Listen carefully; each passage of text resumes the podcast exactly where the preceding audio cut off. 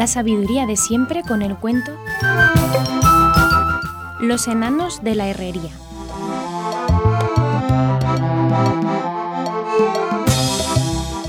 Un labrador viudo tenía una hija llamada Margarita que le amaba tiernamente y siempre estaba al cuidado de la casa. Cierto día, que al levantarse echó de menos cerillas para encender el fuego de la cocina, marchó a la calle y viendo que en la herrería próxima había lumbre, se acercó a pedir algunas brasas. Con muy malos modos le dijeron que llenara el cogedor de la fragua. Así lo hizo la muchacha, pero al llegar a su casa observó que se le habían apagado. Volvió a ir a la herrería y con gran sorpresa suya vio que no había nadie en ella y que la fragua estaba apagada y fría como si hiciera mucho tiempo que nadie en ella hubiera trabajado. Al regresar a su casa y fijarse en los tizones, descubrió, llena de asombro, que eran riquísimos lingotes de oro. Llamó a su padre y le mostró aquella riqueza, y el hombre, que era muy juicioso, dijo Esa herrería donde has cogido las brasas está deshabitada desde hace más de cien años, y sobre ella hay algo misterioso que nadie se ha atrevido a descifrar.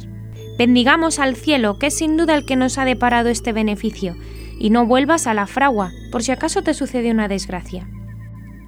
Para no llamar la atención, pidió el labrador a un amigo suyo cerrajero un cortafríos y un martillo, y con ambas herramientas convirtió en pequeños trozos aquellas barras de oro. ¿Para qué me habrá pedido el cortafríos? pensaba el cerrajero, que era un hombre muy curioso. Yo he de averiguarlo. En efecto, cuando el labrador le devolvió las herramientas, vio que estaba dorado el filo del cortafríos, y probando en una piedra de toque aquella dorada sustancia, descubrió que se trataba de oro finísimo. ¿Dónde habrá encontrado ese oro el tío Crisóstomo? se preguntaba el cerrajero. ¿Lo hallaría en el corral de su casa?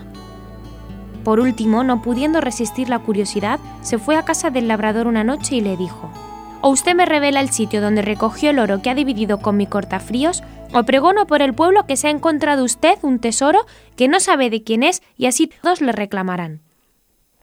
Temeroso del escándalo, el labrador le refirió lo ocurrido, y entonces el cerrajero se propuso no descansar hasta que hallase el tesoro de la fragua. De noche y acompañado de un operario fiel, penetró en la fragua y comenzó a excavar en todas direcciones. Su tarea resultaba infructuosa, pues lo que él excavaba de noche, unas invisibles manos lo rellenaban cuando él no estaba. Por esta razón, Juanillo, que así se llamaba el cerrajero, decidió quedarse constantemente vigilando sus trabajos.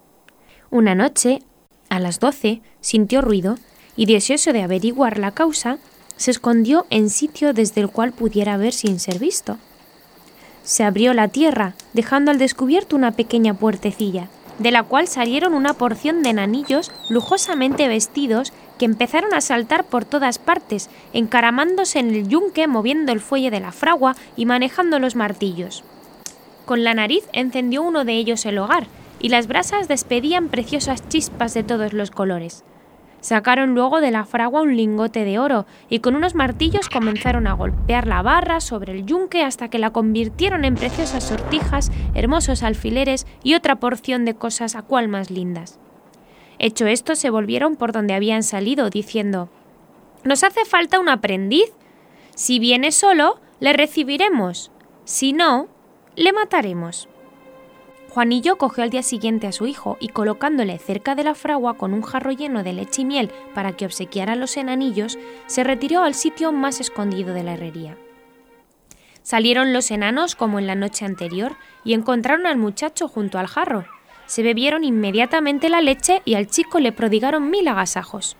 Hicieron lo mismo que la noche anterior y después un enanillo sopló en los ojos al muchacho. Este quedó dormido, y entonces los enanos le cogieron y le llevaron a sus escondidas habitaciones. Cuando bajó Juanillo, se encontró sin su hijo, y entonces se arrepintió de su ambición. Le llamaba a voces por todas partes, pero en vano. Nadie respondía a sus gritos. Al día siguiente, refirió su desgracia al fiel compañero de sus trabajos, y éste le aconsejó Haz lo mismo con tu hija, y tal vez recobres a tu Ramoncito. Obedeció el cerrajero y a la noche siguiente volvió a llenar de leche y miel el jarro y puso al lado a su hija. Merceditas, que bien pronto se quedó dormida. Cuando salieron los enanos, dijeron ¡Ay, qué niña tan linda! Llevémosla a nuestro palacio y allí será nuestra princesa. y levantándola en alto sin despertarla, se la llevaron como a su hermano. La desesperación del cerrajero no reconoció límites, y entonces cayó en la cuenta de que tal desgracia le ocurría como castigo de su desmedida ambición.